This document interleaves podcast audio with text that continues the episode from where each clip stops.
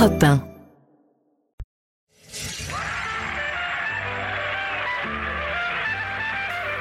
« 16h-18h sur Europe 1, Stéphane Bern et Mathieu Noël. historiquement vôtre. Bonjour à tous, ici Mathieu Noël, bienvenue dans Historiquement Vôtre, l'émission d'habitude tout public qui vous propose à l'heure du goûter de redécouvrir l'histoire en s'amusant. Je dis d'habitude, car cet après-midi, le côté tout public et amusant de notre émission pourra être quelque peu remis en cause par notre thème, les tueurs en série de l'histoire. À mes côtés, tremblant comme une feuille à l'idée de voir du sang, même pas bleu, couler, saluons Stéphane Bern. Bonjour Stéphane. Bonjour Mathieu, c'est très flippant votre présentation. Chaque après-midi dans Historiquement Vôtre, on vous raconte les destins de trois personnages très différents, mais ayant un point commun. Aujourd'hui, celui d'être de sacrés sadiques. Eh oui, à côté de cette triplette diabolique, les tueurs de Christophe Ondelat vous paraîtront bien gentillets, et pourtant, il avait déjà placé la barre assez haut. À aucun moment, vous n'avez envisagé que cette viande dans le frigo euh, soit votre mère. Nos tueurs en série à nous, Mathieu, n'ont Oui. pas congelé leurs Ah, mères non, ni leurs non, enfants. Mais ils ont fait fort aussi. Je vous parlerai de la redoutable Elisabeth Bathory, la comtesse sanglante, qui aurait assassiné et torturé des centaines de victimes. Et puis, l'inoubliable Landru, oh, le maître en la matière. Quant à vous, mon cher Mathieu, vous évoquerez des serial killers plus contemporains, mais paraît-il tout aussi redoutables, et je ne Eh les oui, connais pas. Oui, non, non, là, il vous faudra vraiment prendre sur vous car les faits sont atroces. hein. Je vous parlerai des Kids United, un groupe d'enfants qui a décidé d'assassiner méthodiquement toutes les plus belles chansons du répertoire français. Qui a le droit? Mais, Qui a Ah oui, je mais ils l'ont pris en tout cas le droit. Vous l'avez compris, chaque après-midi dans Historiquement Vôtre, on revisite l'histoire, mais vraiment toute l'histoire, avec une formidable équipe de chroniqueurs qui sont doux comme des agneaux et qui ne feraient pas de mal à une mouche. Tiens, voilà ta mouche, Merteuil. Elle nous délivre les petits secrets des grands de ce monde en nous plongeant la tête la première et les fesses juste après dans l'intimité de l'histoire. Bonjour Clémentine Portier-Kaltenbach. Bonjour Stéphane, bonjour Mathieu. Alors aujourd'hui, je vais évoquer euh, le roi du polar, bien sûr Alfred Hitchcock, le génie du 7e art. On connaît bien l'homme Rubicon, sympathique, pratiquant comme personne l'humour noir. Eh bien moi, je vais évoquer la part sombre euh, du personnage, car part sombre, il y a, croyez-moi, et là aussi, euh, peut-être comme l'autre jour avec Clémenceau, vous allez être très surpris. Oh non, vous n'avez pas Ah pris. Bah, une écoutez, autre vous, de vous nos me idoles. lancez à la recherche des, des, revers de la médaille. Vous allez voir. Non, non, mais il était un petit peu euh, libidineux et pervers pépère sur les bords. Mais oui. Libidineux, pervers, pépère, tout un programme. Bonjour David Castello-Lopez. Bonjour. L'enchaînement libidineux, pervers, pépère Oui, ne va pas hein, bah, pour David Castello-Lopez. Non, non, non. Vous remontez le fil des inventions pour nous raconter les origines souvent étonnantes d'un objet de notre quotidien. Qu'est-ce que vous avez choisi comme objet aujourd'hui? Aujourd'hui, quelque chose de beaucoup plus classique qu'hier. hein. C'est un, objet qui a vraiment transformé nos existences. C'est l'appareil photo numérique. Ah. L'appareil photo Oui. numérique, mais ça n'a rien à voir avec les serial killers. Après, il faut bien prendre en photo ce qu'on a fait comme heure. hein, vous voyez, donc pourquoi pas avec un appareil photo. Ah, ça y est. Et à vos côtés, Olivier Pouls, notre spécialiste de la bonne bouffe. Bonjour Olivier. Qu'est-il au menu aujourd'hui? Bah, j'ai hésité à faire un ragoût de mer, donc euh, bon, des fois que vous en auriez dans le frigo qui traîne, mais non, je vais être beaucoup plus sobre que ça, avec une des plus célèbres antonomases. Vous savez ce que c'est de l'histoire de la cuisine C'est quand quelqu'un donne son nom à euh, un objet qui devient euh, populaire et courant. C'est le sandwich. Lord Sandwich. Exactement. Ah, Nous oui. connaîtrons son histoire et puis je vous donnerai une petite recette de sandwich. Sans oublier cette séquence quotidienne qui permet à Stéphane Mère d'étaler sa culture comme de la confiture. Encore faut-il que le pot ne soit pas vide, Stéphane. Ne manquez pas Burn to be Alive, le quiz qui met chaque jour à nu les lacunes historiques du légendaire présentateur de Secrets d'Histoire.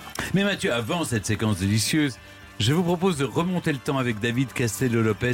Historiquement vôtre, c'est parti pour aujourd'hui. 16h-18h sur Europe 1, Stéphane Bern et Mathieu Noël. historiquement vôtre.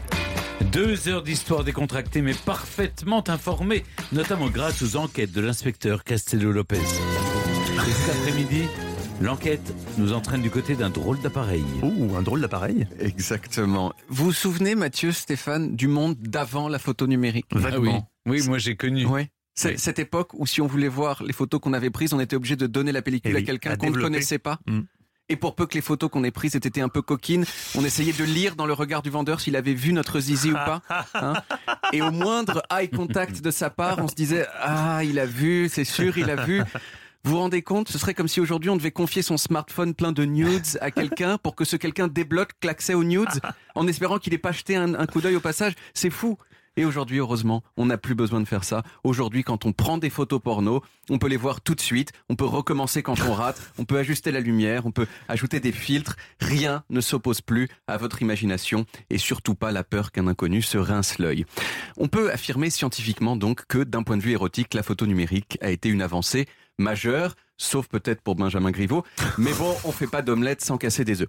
Moi, j'ai voulu savoir donc qui était responsable de cette invention merveilleuse qu'est la photographie numérique. Alors, j'ai pris l'avion et je suis allé Aux États-Unis. Aux États-Unis. Ah, bah, comme Ben oui. toujours, bien sûr, avec vous. Non, des fois, je suis allé en Israël déjà, au C'est Japon. vrai.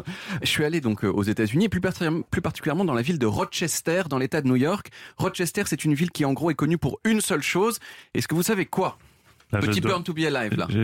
J'avoue que non. Rochester, euh, est-ce que c'est vieux là, Il y a eu quelque chose? Pas, pas si longtemps. Pendant longtemps, dans les journaux économiques, on parlait de la firme de Rochester. Est-ce que ça vous Bon. dit un petit peu plus quelque Une, chose une, euh, industrie automobile Non. Euh, numérique Enfin, non. non, c'est la, c'est la ville de la photographie, c'est la ville de Kodak. Ah, Kodak. Ah, Ah oui, bah, oui, c'est- c'est- Kodak oui, Rochester. c'est Voilà. une vieille gloire. Ouais. alors. Euh, et donc c'était en, en gros Rochester, c'était une de ces villes. Kodak. Merci, Clic, Kodak. clac, Kodak. Merci, Clic, Kodak. clac, merci Kodak. Euh, Rochester, c'était une ville qui ne vivait que pour cette entreprise phare. Elle employait un quart des habitants de la ville. Et parmi les gens qu'elle employait, il y avait euh, un jeune homme avec un grand menton, originaire de Brooklyn et qui venait de terminer ses études d'ingénieur. Ce jeune homme, il s'appelait Steven Sasson. Steven, il avait que 23 ans quand il a été embauché à Kodak et on lui a demandé de réfléchir à ce qu'il pouvait faire avec une invention récente à l'époque qui s'appelait le CCD et dont une des caractéristiques, c'était un petit circuit euh, électronique, une des caractéristiques c'était de pouvoir transformer de la lumière en charge électrique. Et Steven, il s'est mis au travail de façon très enthousiaste, hein, 23 ans, hein, il fallait qu'il fasse ses preuves et il s'est dit, euh, euh, mais attends, en fait, peut-être je peux me servir de ça pour faire des photos. Et il a travaillé, il a travaillé, et en décembre 1975, il a réussi, et il a présenté à la direction de Kodak le premier appareil photo numérique de l'histoire de l'humanité, qui avait euh, la taille d'un gros grille-pain, hein, je l'ai vu, c'est quand même un, un truc assez massif, une résolution de 0,1 mégapixels, c'est-à-dire 120 fois moins que votre euh, iPhone, Stéphane. La photo met- mettait 24 secondes à s'enregistrer sur une cassette magnétique, et ensuite on pouvait faire play et visionner l'image. Petite ironie du sort oui, euh, c'est- quand même. C'est dingue. Oui, oui, c'est beaucoup. Petite ironie du sort, c'est donc un employé de Kodak hein, qui, a envoyé, qui a inventé le premier appareil photo numérique du monde. Et pourtant, Kodak a totalement foiré le virage. Ah numérique. oui, ça les Au a point- ruinés. Mais Mais oui. complètement. Au point que la société a fait faillite en 2012 et qu'elle a entraîné la ville de Rochester dans sa chute, qui était quand même un peu sinistrée quand moi j'y suis allé. Euh, après, Steven, il a continué sa carrière et quand la photo numérique a décollé au début des années 2000, il a été officiellement reconnu comme son inventeur et il a reçu pour ça une médaille des mains même de Barack Obama. Voilà. Et pour terminer, je lui ai quand même posé une petite question. Je vous propose, Mathieu, euh, de la traduire à la volée ensemble. Moi, je vais faire moi-même parce que c'est moi qui pose la question en anglais. Et vous, vous traduisez Steven Sasson. On est d'accord? Je crois que j'ai vaguement compris. Ok, on y va.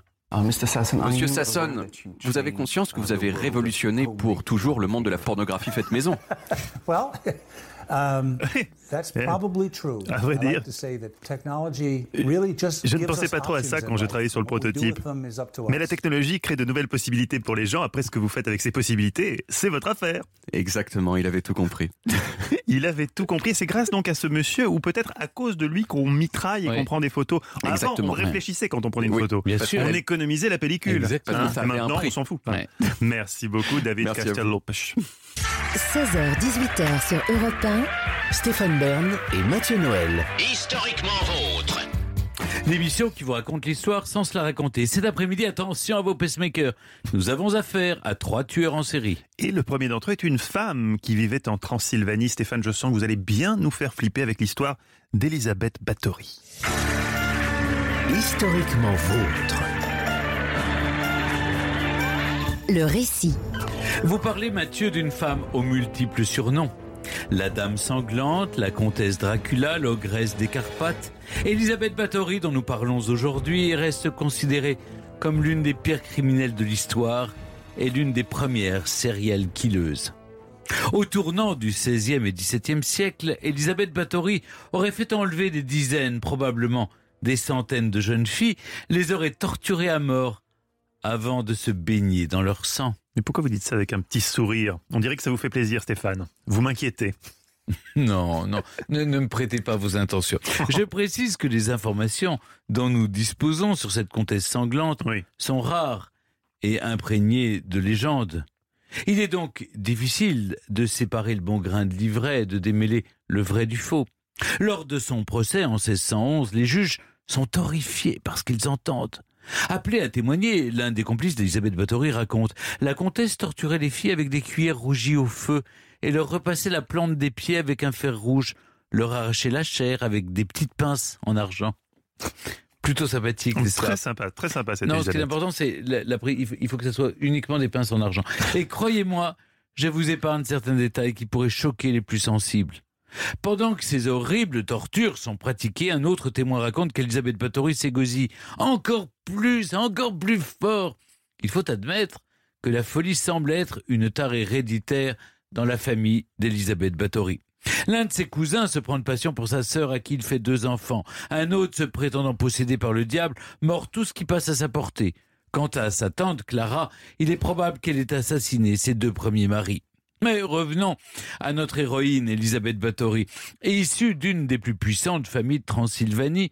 Elisabeth, qui se prononce Erzébeth en hongrois, est fiancée à 11 ans au comte Ferenc Nadasdy, un peu plus âgé qu'elle. Après leur mariage en 1575, les époux s'installent au château de Tchété, situé en Slovaquie. Là, vous avez survécu à un enchaînement de noms très compliqués. euh, Je vous félicite, Stéphane. Oui, euh, on peut supposer qu'aucun Tchèque, aucun Roumain, aucun Hongrois n'écoute euh, mon récit en ce on, moment on même. croise les doigts, hein. on croise les doigts, même si on accueille tous les publics. si on Oh. peut éviter de nous écouter en Roumanie, c'est mieux. Non, ils font ce qu'ils veulent, mais si vous voulez, je, je- je- après, j'ai pas le temps pour répondre à toutes les lettres. Elisabeth Bathory, donc, est une jeune femme accomplie. Elle est très belle, élégante. Elle parle six langues, dont le latin. On dit aussi, vous savez, qu'elle est très douce envers ses proches. on imagine, oui. En revanche, bon, la comtesse terrorise ses domestiques qui sont battus, mordus, piqués à coups d'épingle au moindre faux pas. Pour punir une servante d'avoir volé des fruits, Elisabeth va jusqu'à enduire la coupable de miel avant de l'abandonner dans le parc du château, où elle se fait dévorer par les insectes. Vous trouvez ça cruel? Non, c'est de bonne guerre. Son époux, lui, ne s'en soucie pas le moins du monde. Ah oui? Constamment à la guerre, il fait confiance à son épouse pour gérer leur domaine. En 1604, il meurt, laissant Elisabeth Bathory toute puissante sur ses terres. La comtesse doit avoir dans les 45 ans, elle a tout pour être heureuse. Mais l'idée de vieillir l'angoisse terriblement. Un jour, elle applique une gifle si violente à l'une de ses servantes que des gouttes de sang l'éclaboussent. Elle constate alors que là où le sang a coulé, sa peau retrouve éclat et douceur.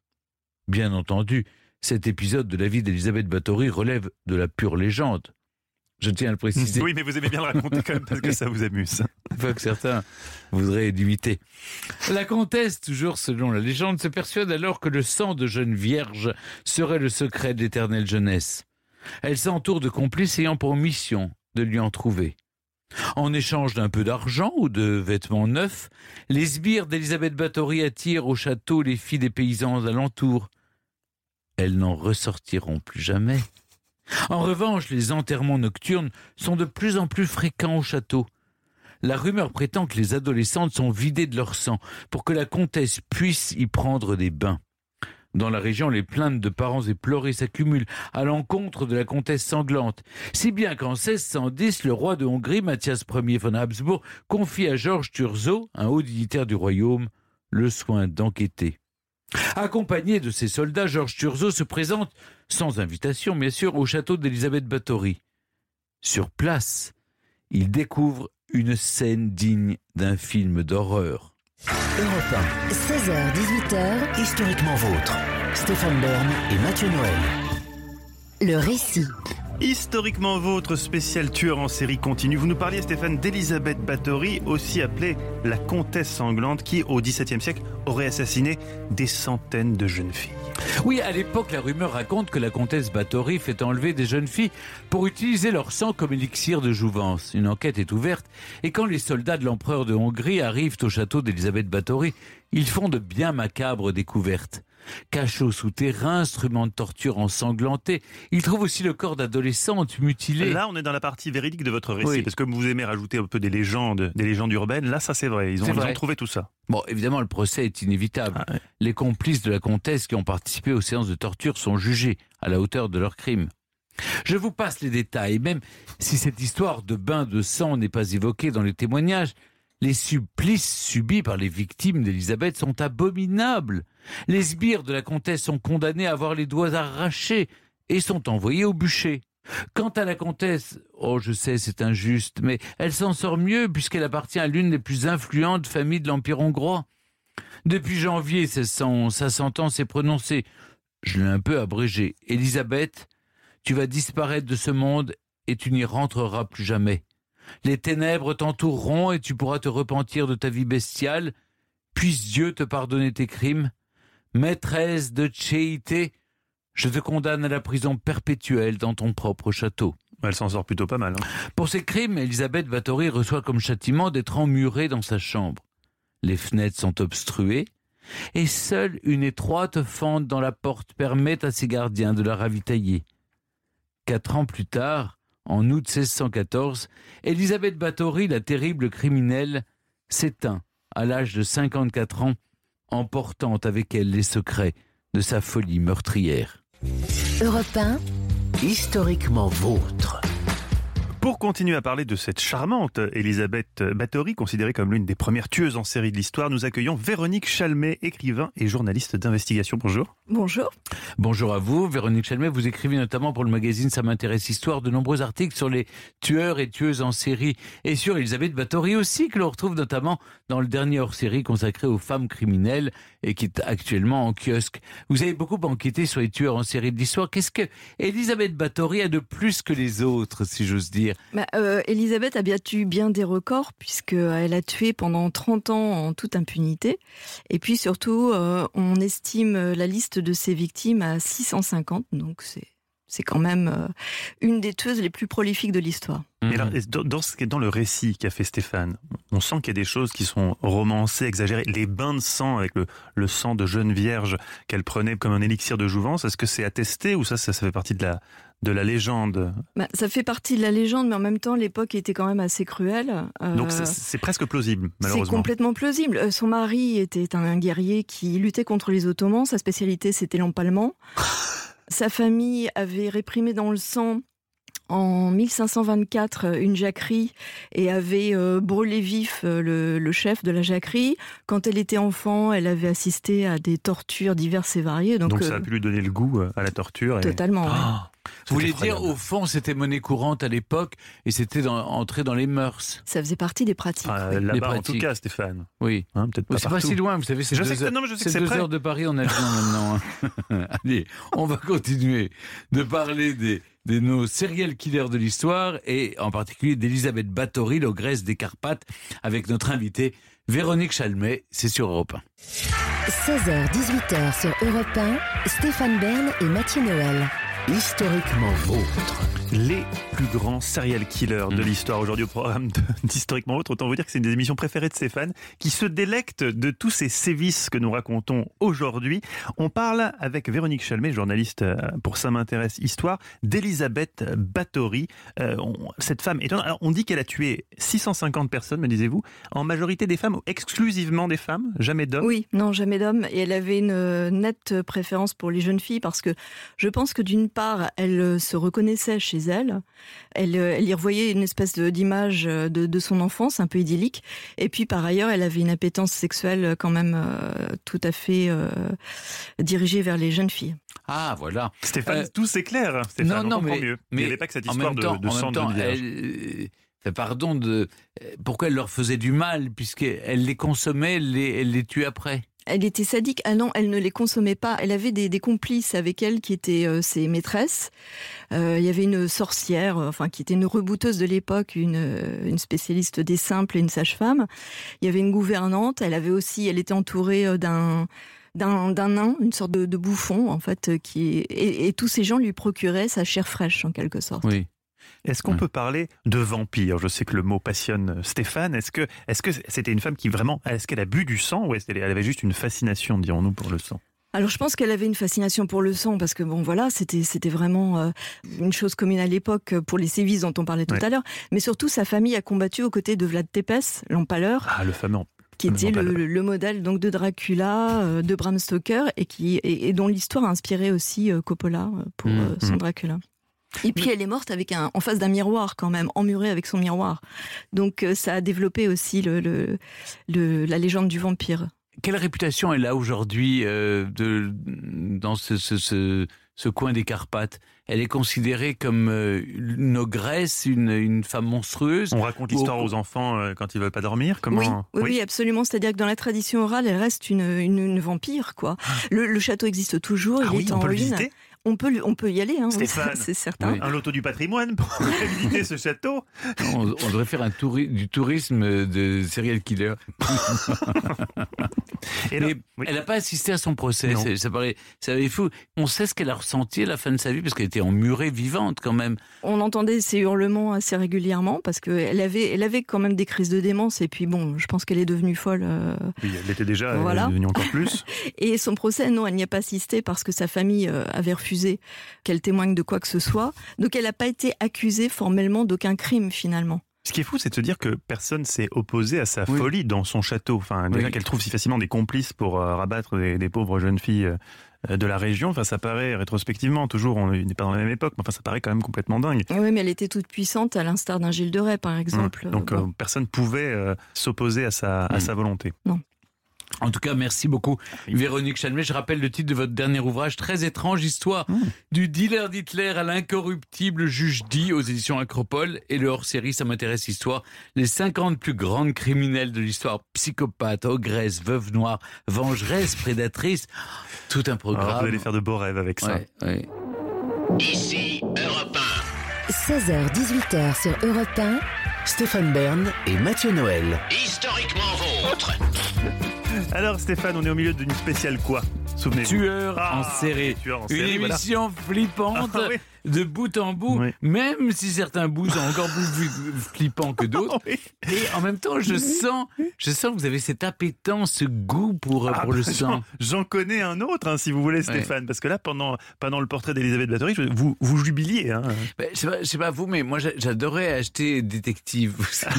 oui, Détective. moi, je me contentais de regarder les unes dans les kiosques. Parce ça, que ça me on a suffisait. besoin, moi. Moi, j'écoute euh, Christophe Ondelat aussi, j'adore Bien ce sûr. genre d'histoire. On aime tous Christophe Nadir Ondelat. Sedrati a-t-il passé sa victime dans son concasseur à maïs? Ça, c'est un fait entre l'accusé et d'anthologie.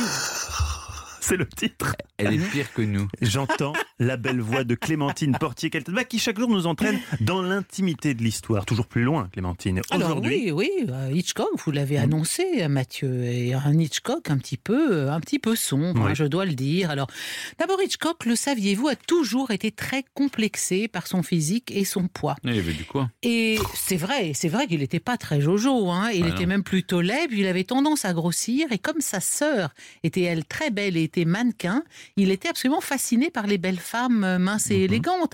Et on va les retrouver dans chacun de ses films. hein. Le prototype de la blonde Hitchcockienne, euh, cette créature froide, impeccable, qui sous une apparence glacée dissimule un tempérament volcanique.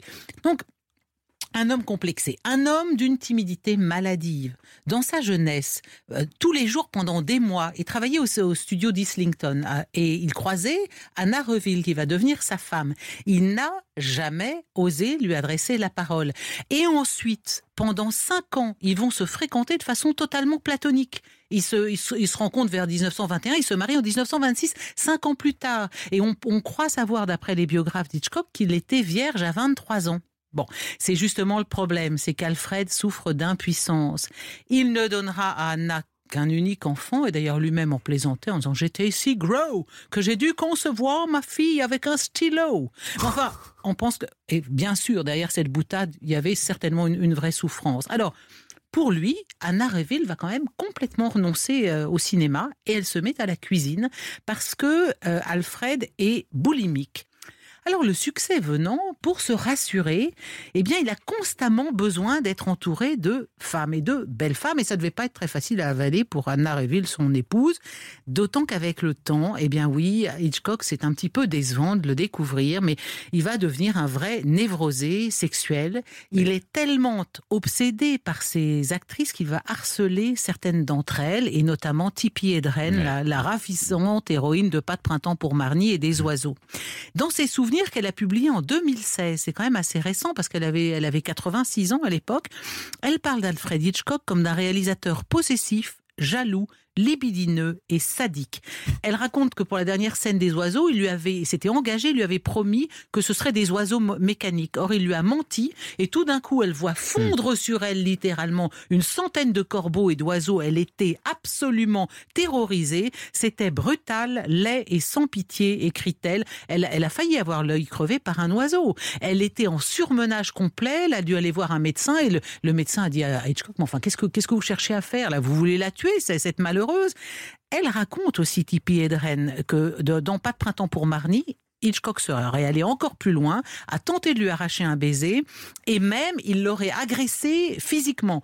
C'était sexuel et c'était horrible. Plus je me débattais, plus il devenait agressif. Et dans ce même film, il lui fait tourner une scène dans laquelle elle est violée par son mari, euh, au moment de leur nuit de noces. Donc dans, dans ce genre de scène et dans son cinéma en général, probablement Hitchcock se, défoule, exprime ses propres frustrations. Qui sait, qui sait par conséquent, si faute de- d'avoir pu les exprimer au cinéma, euh, il ne les aurait pas exprimées ailleurs de façon bien plus grave. hein. En tout cas, avec Tippi Hedren, il lui a, il lui a dit, il lui a dit, je vais vous détruire, je briserai votre carrière, et c'est ce qu'il a fait. Elle n'a plus jamais tourné rien d'important. Donc, imaginez Anna Reville, l'épouse de, de, de Hitchcock, un mari impuissant ou presque, qui ne lui donnera qu'un unique enfant, le renoncement à une prometteuse carrière. Tel fut le prix à payer par Alma Reville pour passer près de 60 ans dans l'ombre de l'un des plus grands génies du 7e art, plus d'un demi-siècle de vie commune, ou pour reprendre les titres français de, de, films d'Hitchcock, l'abnégation semble bien l'avoir emporté sur le, le jardin du plaisir. Incroyable. Merci Clémentine. Elle On peut- démonte un à un quand même toutes Ouais. nos idoles. Clémenceau, Hitchcock. Oui. Qui demain c'est MeToo, là. Euh, hashtag-. Euh, on peut retrouver toutes les chroniques de Clémentine dans l'intimité de l'histoire en podcast sur toutes les applis audio et sur le site europe1.fr. Et vous restez avec nous. Lui, il n'est ni complexé, ni obsédé, ni harceleur, ni surtout impuissant. De nombreux témoignages émerveillés en attestent. Je pense que c'est un sexe de cheval. Ce qui ne va pas vous empêcher de lui infliger une correction dans le quiz. 16h-18h sur Europe 1, Stéphane Bern et Mathieu Noël. Historiquement vôtre. L'émission idéale à écouter en rentrant de l'école avec vos enfants. Aujourd'hui, notre thème, les serial killers de l'histoire. On a parlé d'Elisabeth Bathory, Stéphane. Vous voulez, Ah oui vous voulez, oui, oui, vous vous en souvenez? Ben, non seulement ça, mais, mais euh, vous-même, vous avez vous êtes délecté des 650 jeunes filles qui ont été vidées de leur J'ai sang. j'ai été affreusement choqué, mais, mais- j'ai écouté d'une oreille attentive, effectivement. Entre deux meurtres, pour se détendre, je vous propose un petit quiz. Ah, be alive, c'est le moment que vous tentez d'éviter, mais on- vous n'y échappez pas. Chaque jour, notre quiz qui vous oppose à Clémentine Portier-Keltenbach. Première question, comme le veut tradition, pour vous, Stéphane. Vous allez voir, elle est très très très dure cette question. Je ne sais pas qui l'a conçue, mais elle est dure. Accrochez-vous. Vous gagnez un point si vous répondez juste. Si vous répondez faux, vous perdez deux points. Fin du 19e siècle, Toulouse-Lautrec était surnommée par les prostituées de Montmartre la soupière. Vrai ou faux? Ah oui. Vous avez perdu. Non mais. Perdu la théière, enfin Oui, la Stéphane, théière, la oui. théière et Oui. pas la soupière, mais les mots ont un sens Oui. Il a moins, il commence le quiz à moins de points, c'est du jamais vu. Non, mais pardon, mais bien, parce que- ah, ça, oui. Je savais Ah bah, que ça, c'était. fait. Ah non. Et Nu et de profil, sa silhouette ressemblait à une théière. bien sûr. Installé à Montmartre, Toulouse-Lautrec fréquente de façon assidue les maisons Oh, closes. Il contracte la syphilis qui lui donnera un effet secondaire parfois handicapant, le priapisme. Question numéro 2 pour vous, Clémentine. Fernandel, durant la Seconde Guerre mondiale, s'est engagé dans les troupes de marine de la France libre pour participer à la libération de la poche de Royan en avril 1945. Vrai ou faux? Pas du tout. Je pense que vous devez vouloir m'induire en erreur avec euh, mon corgé, c'est-à-dire Jean Gabin. Découvrons le résultat. Vous avez gagné. Vous voyez Stéphane comment on peut donner parfois des bonnes réponses. Effectivement, elle n'est pas tombée dans le piège. Ah oui, mais moi je tombe dans tous les Tout pièges. est vrai, sauf qu'effectivement, c'était pas Fernandel, sûr. mais Jean, Jean Gabin. Gabin. Bravo, à bord du. Souffleur Ouais. 2, ce qui était le nom de son char d'assaut. Magnifique, mais elle sait tout. Elle sait tout et, et vous avez essayé de me piéger et je, moi je tombe dans tous les pièges. Alors Voilà. attention, Stéphane, essaie de pas tomber dans le piège suivant. Je sais pas s'il y en a un d'ailleurs. Durant l'Empire romain, avant une course de chars, les conducteurs sniffaient une poudre poivrée pour être bien excités juste avant le départ. Vrai ou faux? Une poudre poivrée, vous voyez ce que c'est? Oh, attendez. pas Non. sûr qu'il y avait du poivre Non, dans la non, Rome antique. hein. C'est une épice euh, arrivée Non, non. tardivement en Occident, encore que peut-être quand même. Ah, le doute plane, visiblement. Non, c'est un dopage. Non, Non, euh, non, non. mais- Le dopage, et donc, dans la Rome antique, on pratiquait pas le dopage. Votre réponse, c'est faux. Écoutez, arrête ton char bénur. c'est faux. C'est faux. Vous avez gagné. Bonne réponse, Stéphane, qui revient à moins un point Ah non, seulement. non. Ah oui, ah, il faut assumer, il faut assumer quand on, a, quand on est tombé Mais dans le panneau comme ça. Ah, C'est ainsi. Alors, alors, en plus, Le coup de la soupière, c'était très bon, ça. Mais parce que je savais qu'il avait ce surnom et il me dit hier, oui. euh, bah, soupière, euh, théière. Euh, Mais ne vous justifiez pas, Stéphane. Nos auditeurs sont témoins de ce qui s'est passé. Et en revanche, en plus, le raisonnement était mauvais, puisque vous avez dit que vous pensiez qu'il prenait, il sniffait pas de la poudre poivrée dans la Rome antique avant les courses de chats, parce que ça aurait été du dopage. Ben si, il y avait pourtant du dopage. Il buvait une boisson énergisante à base de vinaigre et d'excréments de chèvre. Fallait vraiment Mmh. avoir envie. Oui, mais j'ai quand même le point. Oui, oui, oh là là, mais vous avez le point, effectivement. Il s'en fout de, de l'explication historique qui est tout le propos de notre émission. Il veut juste Mais gagner. non, Mathieu. Clémentine, question numéro 4. Jean-Jacques Rousseau aimait bien la fessée, vrai ou faux? Ah oui. Oui, le fameux, la fameuse histoire Oui. de Ruban, c'est une histoire de fessée, hein, me semble-t-il. Ah oui, oui c'est exact. Effectivement, c'est une bonne réponse dans son autobiographie Confession. Il le dit, je le cite. Qui croirait que ce châtiment d'enfant, reçu à 8 ans par la main d'une fille de 30, a décidé de mes goûts, de mes désirs, de mes passions, de moi pour le reste de ma vie, et cela précisément dans le sens contraire à ce qui devait s'en suivre naturellement? Et ben voilà, il se révèle beaucoup dans les confessions. Nous ne sommes pas dans une situation d'égalité. Non, elle a le quiz gagné. est terminé. Je- C'est une grande victoire Oui. aujourd'hui pour Je Clémentine voudrais que pour euh, saluer ma victoire, euh, Ah. Stéphane euh, boit euh, une petite euh, potion euh, de vinaigre mélangé. euh, de Des excréments de chèvre. Ça, ça pourrait être un beau happening, Et- Stéphane. Oui. Hein, on, on- on fera Bien ça sûr, bien sûr. Bien sûr, On bien est sûr. loin de la romantique. Le hein. temps, le temps de trouver les ingrédients et on vous retrouve.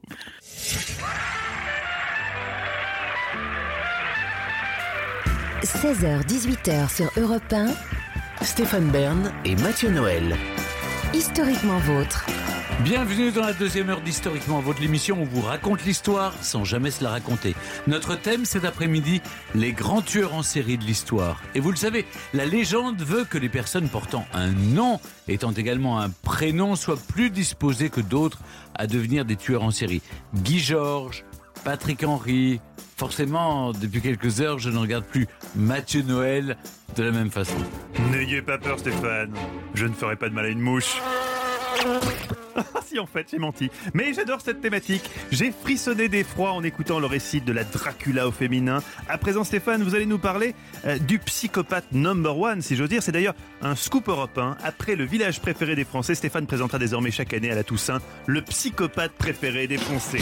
La compétition a été rude, mais cette année, pour son perfectionnisme, son maniement du couteau et sa gestion des cuissons, vous avez voté pour Landru. Et quant à vous, Mathieu, il vous reviendra de nous parler du tueur en série ou des tueurs en série plus contemporains, plus vivants. Oui, les, les plus dangereux, Stéphane, car ils courent toujours les Kids United. Cinq ans qu'ils désinguent une à une toutes les plus belles chansons françaises, sans pitié, sans remords, visiblement, puisqu'ils revendiquent leur crime sur une chaîne YouTube qui compte près de 3 millions d'abonnés. Et au programme de cette deuxième heure, pour comprendre combien et comment le passé influence nos assiettes, notre façon de parler, nous retrouverons notre serial cooker. Ça veut dire un cuisinier euh, en série qui cuisine aussi vite que son ombre. Aujourd'hui, Olivier Pouls nous a préparé des sandwichs. Mais il a mis quoi dedans? Baguette ou pain de mie en triangle? Voilà, j'ai tellement de questions à lui poser, j'ai hâte. Vous aurez toutes les réponses, Mathieu. Vous saurez aussi pourquoi, et grâce à moi, on dit se faire appeler Arthur. Surtout quand on s'appelle Stéphane. Vous êtes tellement bizarre, Arthur. 16h-18h sur Europe 1, Stéphane Bern et Mathieu Noël. Historiquement vôtre. Comme Olivier Pouls, c'était un adepte de la chaleur tournante et de la cuisson basse température. Son problème, c'était le choix des produits. Dans notre spécial tueur en série, Stéphane Bern vous présente le maître étalon français, Landru. Historiquement vôtre. le récit. On parle, Mathieu, du premier tueur Ah oui. en série arrêté par la police française. Surnommé le Barbe Bleue de Seine-et-Oise, le sire de Gambet, il s'agit de Henri Désiré Landru, accusé dès 1919 du meurtre de 11 personnes. L'horrible affaire Landru a inspiré de nombreux auteurs, dont Claude Chabrol, qui en a fait un film en 1963. La même année, Charles Trenet écrit une chanson sur le célèbre tueur en série. Landru, Landru, Landru, vilain barbu, il fait peur aux enfants. Et oui, il faisait peur aux enfants, mais pas seulement. Revenons à l'année 1919. Une perquisition a lieu dans une villa de la petite commune de Gambais. Les policiers découvrent avec effroi, dans la cuisinière, des vêtements féminins brûlés et surtout des os calcinés et des fragments de dents. Les voisins avaient bien remarqué qu'une fumée noire et nauséabonde s'échappait régulièrement de la cheminée, même en été. Ils ne se sont pas inquiétés outre mesure. Bah, ils auraient dû pourtant. Le 12 avril 1919, le locataire de la maison est arrêté. Il s'agit de Landru. Il est accusé du meurtre de 11 personnes, dont 10 femmes. Mais malgré des éléments accablants, Henri Désiré Landru n'avouera rien pendant ses nombreux interrogatoires. Je vous propose aujourd'hui de revenir sur une affaire qui continue de faire frissonner 100 ans après les faits. Tout commence dans les années 1900. Henri Désiré Landru, qui est marié et père de quatre enfants, entame une carrière de petit escroc. Avant cela, il a été comptable, entrepreneur de travaux, plombier, manufacturier et a exercé encore bien d'autres métiers qui n'ont pas permis de gagner convenablement sa vie. Âgé d'un peu plus de 30 ans, il monte sa première arnaque. Prétendant fonder une fabrique de vélos à moteur, il appâte des investisseurs puis disparaît avec leur capital financier. Il achète aussi un garage sous une fausse identité et le revend, sans l'avoir payé à l'ancien propriétaire. Pour ces délits, il fait plusieurs années de prison. En 1906, les médecins de la maison d'arrêt diagnostiquent un état mental maladif. Les médecins ne, parlent pas de folie, pourtant on n'en est pas loin, euh, car Landru s'apprête à commettre l'irréparable.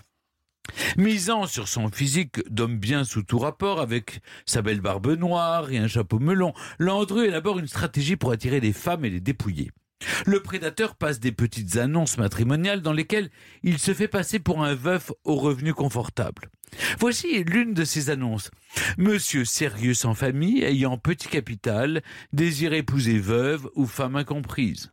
Mais c'est vrai, il n'a pas des enfants, euh, Landru? Si. Il les a mis où? Dans une petite annonce, vous n'êtes pas obligé de tout dire. Quand vous draguez sur Tinder, vous racontez pas tout. Quand une femme lui répond, Landru la séduit, lui promet le mariage et en profite pour obtenir une procuration sur son compte en banque. Ah bah tiens. Elles sont folles. Une fois sa proche bien ferrée, C'est un peu gros. Hein. Landru l'invite dans une maison louée en banlieue parisienne, d'abord à Vernouillet, puis à Gambais dans les Yvelines. Là, il la tue, difficile de savoir précisément comment, vu que les corps ne seront jamais retrouvés. Landru les découpe à la scie et les fait brûler dans la cuisinière. Le mobile de Landru est facile à comprendre. Il veut de l'argent. Et il lui en faut toujours plus. En seulement 4 ans, de février 15, euh, février 1915 hein, à janvier 1918, il assassine 11 personnes. Les premiers à y passer sont Jeanne Cruchet, une veuve de 39 ans, et son fils André, 17 ans. Ces victimes sont souvent des femmes seules, veuves, vieilles filles ou divorcées. Mais la disparition de deux d'entre elles, Célestine Buisson et Anne Collomb, suscite l'inquiétude de leur famille qui envoie une lettre au maire de Gambais. Le maire est intrigué par ces courriers racontant une histoire similaire. Fiancées à un monsieur Frémet, les deux veuves l'ont, à un an d'intervalle, accompagné pour un séjour à Gambais.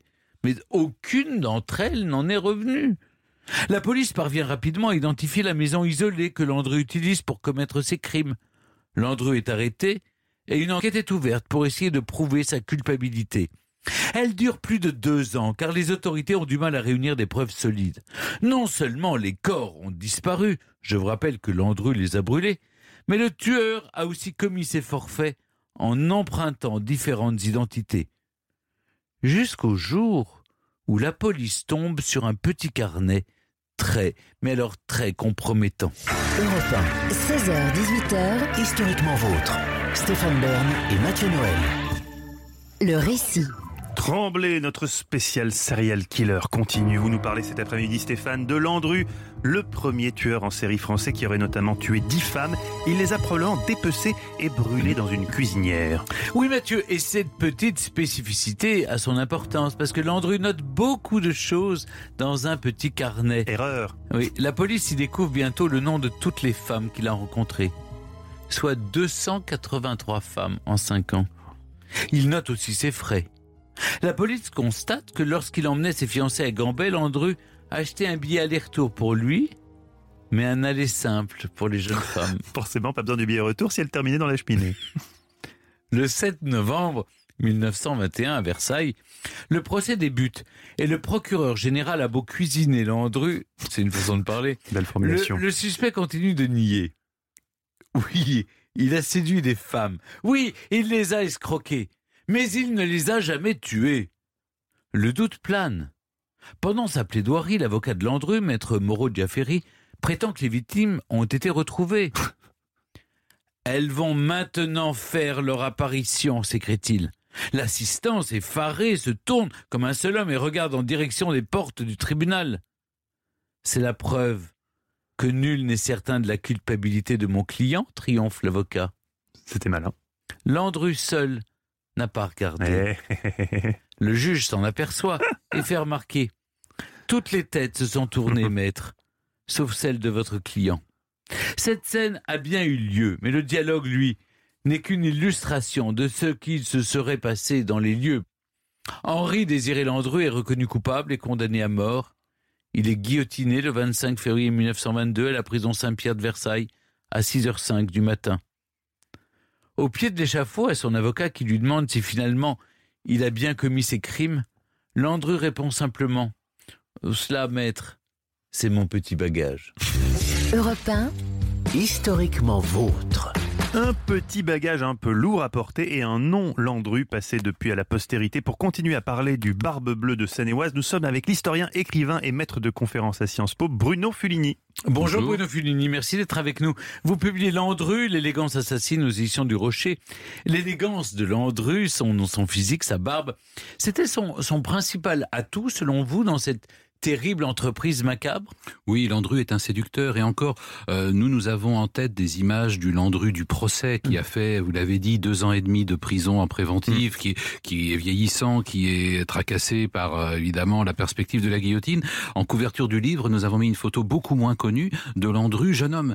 Et on voit que c'est Beau un gosse. garçon euh, plutôt beau gosse. Euh, les photos noir et blanc nous font penser qu'il était brun, mais en fait, non, il avait le poil blond roux. Euh, et puis, il était très coquet, bien sûr, très bien habillé. Il voulait paraître plus riche qu'il n'était parce que c'était aussi un escroc. Ajoutons que Landru, c'est pas seulement une séduction euh, par le physique ou par l'apparence.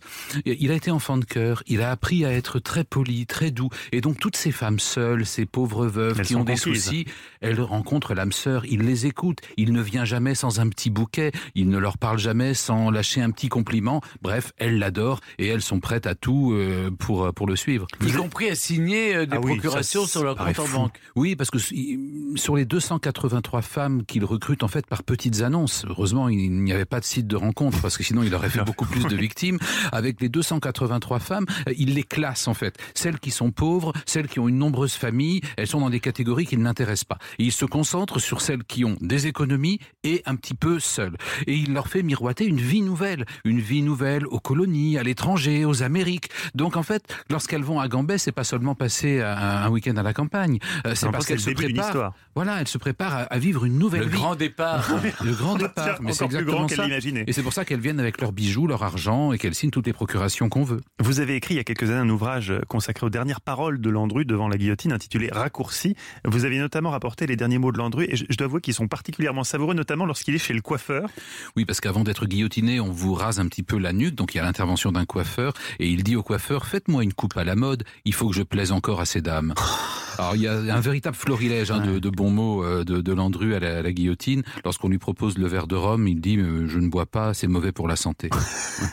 séducteur, mais faux séducteur, c'est-à-dire qu'il s'intéresse pas aux femmes en tant que telles. Je veux dire, euh, il pourrait aussi être amoureux des femmes, pas du tout. Il s'en fout complètement. C'est juste l'argent qui l'intéresse. Ah, La séduction n'est qu'un moyen. Il s'intéresse aux femmes, il est marié, il a une maîtresse, une jeune Ah maîtresse de, de même une- 25 ans euh, qui va d'ailleurs laisser une déposition, on a ça dans les archives où elle explique que c'est un très bon amant, euh, que leurs rapports sont fréquents, qu'elle est très contente. Euh, elle n'était sans doute pas destinée, parce qu'elle n'avait pas de fortune, à aller à, à, à Gambais. Euh, Mais on a, faut le rappeler, on n'a jamais retrouvé aucun corps. Mais on n'a pas Et retrouvé lui des n'a dents, on jamais- n'a pas retrouvé des, des, des, Si, des mais au- au- aucun corps pour l'identifier. Oui, oui, bien sûr. oui. On n'a pu identifier aucune femme et il n'a jamais avoué. Il n'a jamais avoué, et même au moment de la guillotine, l'histoire du, du bagage euh, indique bien que jusqu'à la fin, il se proclame innocent. Il faut voir aussi que les techniques de police scientifique de l'époque euh, ne permettaient pas Bien de s'assurer les on aurait corps pas avait trouvé été l'ADN, hein, Voilà, aujourd'hui, Mm. on fonctionnerait autrement, bien Mm. sûr. On a gardé les dents Non, tous les, les restes euh, éventuellement humains euh, trouvés dans la cuisinière ont été rassemblés dans une boîte qui a été enterrée sous un arbre au Jardin des Plantes à Paris. Donc quand vous vous promenez au Jardin des Plantes, près du labyrinthe, vous marchez sur les victimes de Landru ou le peu qu'il en reste. Donc Clémentine va aller fouiller là-bas Ouais, et on fera des analyses ADN et On va continuer à parler de nos serial killers de l'histoire et de Landru en particulier avec notre invité Bruno Fulini sur Europe 1. 16h-18h sur Europe 1, Stéphane Bern et Mathieu Noël. historiquement vôtre. On s'intéresse aujourd'hui au tueur en série de l'histoire. Notre deuxième client du jour s'appelle Landru Henri Désiré, de son prénom. On poursuit l'interrogatoire pour en savoir plus sur l'homme aux 283 femmes et aux 11 meurtres surtout, avec notre invité, l'historien et écrivain Bruno Fulini, qui publie Landru, l'élégance assassine. Alors, dans votre livre, vous publiez un document incroyable que vous avez retrouvé, le, le brevet d'invention de la première bicyclette à moteur transformable en tricycle par Landru. On découvre un Landru ingénieur. Euh, vous expliquez en quoi cette invention a joué un rôle dans sa carrière criminelle. Oui, euh, Landru se disait ingénieur, il n'avait aucun diplôme, c'était plutôt un inventeur, mais un inventeur intelligent. Il avait compris, euh, avec un siècle d'avance, que euh, en ville, on aurait besoin de vélos euh, et que les cyclistes apprécieraient d'avoir un petit moteur d'appoint pour les aider à circuler. Donc Landru est aussi le précurseur de ce qu'on appelle aujourd'hui les mobilités douces. Il avait fabriqué un vélo à moteur et il l'avait breveté. Et donc ce brevet euh, l'INPI le conserve et me l'a montré. Donc euh, ce brevet existe. Il y a un brevet Landru. Mais, mais s'il avait eu de l'argent grâce à ce brevet, ah mais encore fallait-il que... Non, mais attention, l'inventeur, c'est pas l'industriel. Oui, et c'est- et c'est oui. là que commence l'affaire Landru. Ce brevet, il le dépose en 1899. Il est tout jeune encore, parce qu'il y a la grande expo universelle de 1900. Il pense trouver des investisseurs. L'inventeur n'est pas forcément quelqu'un qui est capable de monter une affaire industrielle, ça rate.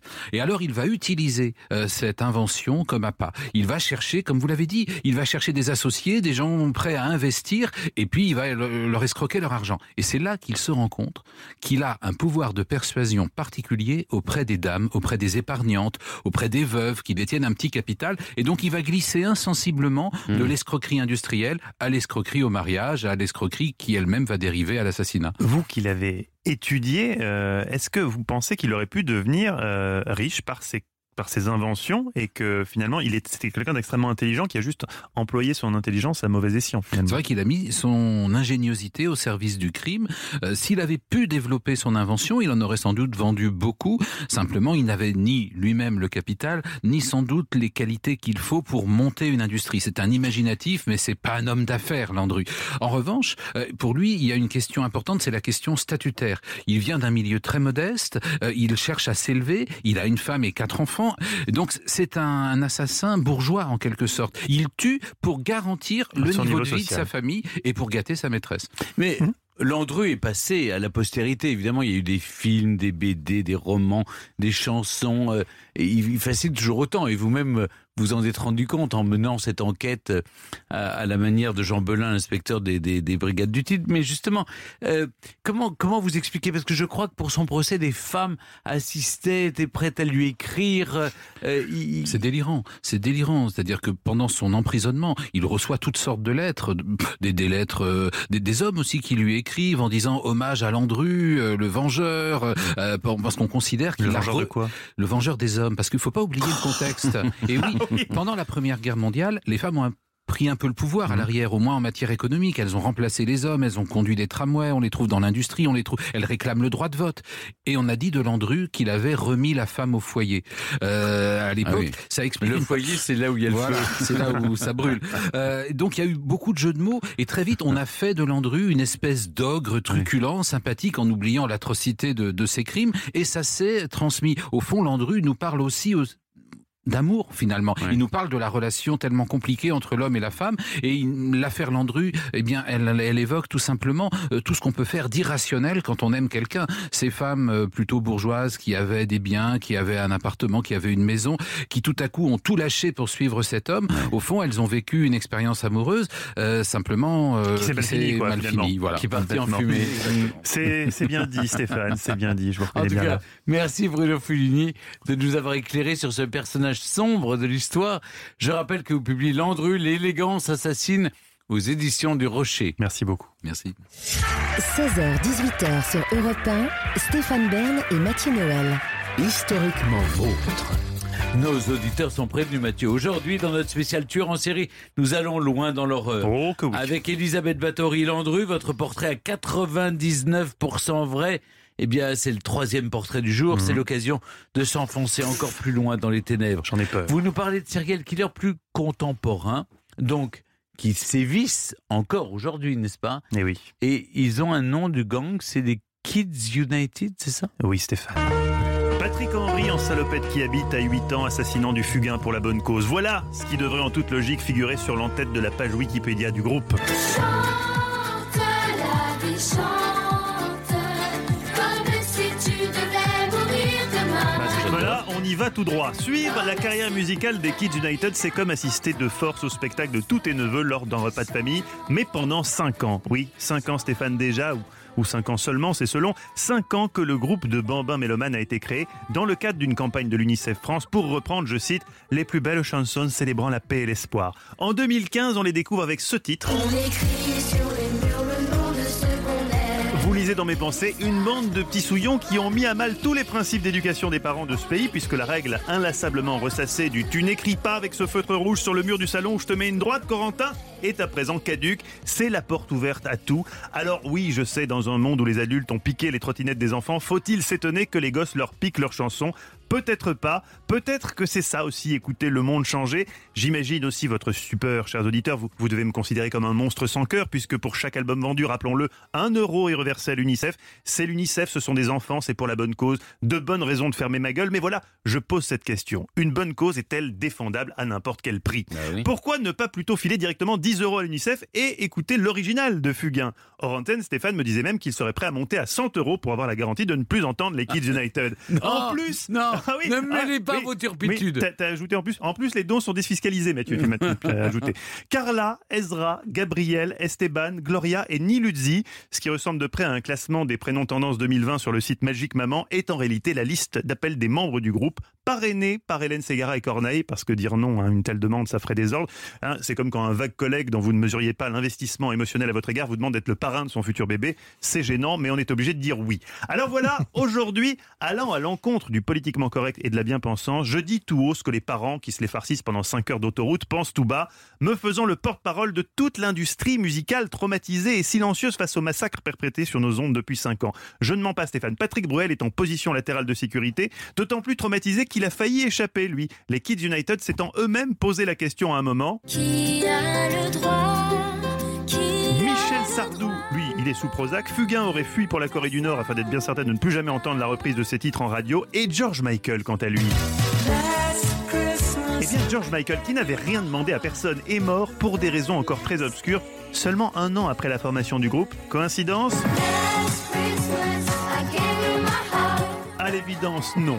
Le plus effrayant, c'est le caractère chirurgical implacable de chacune de leurs attaques. Si la devise des Kids United était On fait pas de prisonniers, pas de pitié. Aucun classique du répertoire français n'est épargné. Ces titres qu'on chantait résolument beurrés en fin de mariage en se tenant bras dessus, bras dessous. Tiens bon la vague tiens bon Eh ben, le vent. ces petits monstres nous les ont enlevés. Ils les ont aseptisés, javelisés. Avec eux et leurs délicieuses petites voix sointant l'innocence, c'est tout un pan de notre répertoire qui se retrouve souillé par leur optimisme enfantin. Même les incontournables chefs-d'œuvre de soirées open bar d'écoles de commerce et leurs effluves entremêlés de vodka pomme et de vomi ne sont plus à l'abri d'une reprise mièvre. Au printemps suivant. Ah non, pas Michel, hein. on touche pas à Michel. Oh la vache. Mais c'est tout le débat sur les mineurs isolés, Stéphane. C'est des gosses, on peut pas les mettre en tôle. On est obligé de les relâcher dans la nature. Et après, c'est l'escalade. Quand t'as chanté Sardou à 11 ans et que t'entendais tirer sans même un rappel à la loi, tu franchis souvent un nouveau cap dans l'illégalité. Myriam est effondrée, Stéphane. Ah non, ah non, dit dans l'oreillette que Myriam est très contente parce que ça faisait 77 qu'elle n'avait pas touché de droit d'auteur.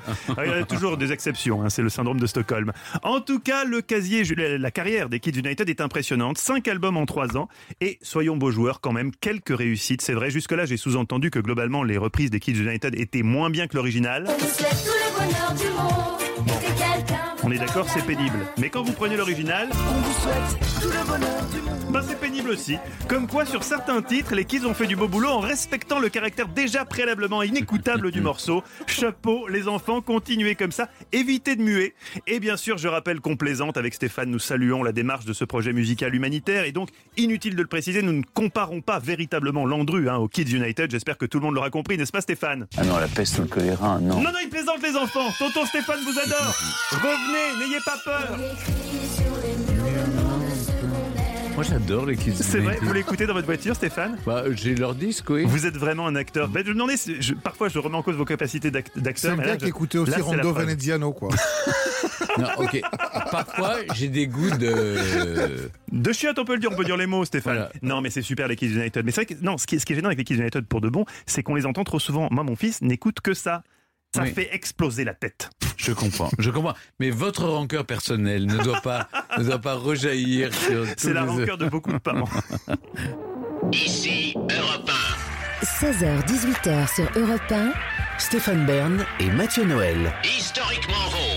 Vous écoutez Historiquement Vôtre, l'émission qui vous promet chaque après-midi une approche différente, décalée et décomplexée de l'histoire et qui tient ses promesses, contrairement à Olivier Pouls, notre expert gastronomique qui nous avait promis une fois du caviar, pas de caviar en studio, qui nous avait promis des macarons, pas de Rien, macarons. on n'a jamais rien Alors eu. aujourd'hui, Pouls, vous nous parlez du sandwich. Vous avez quand même pu passer à la brioche dorée.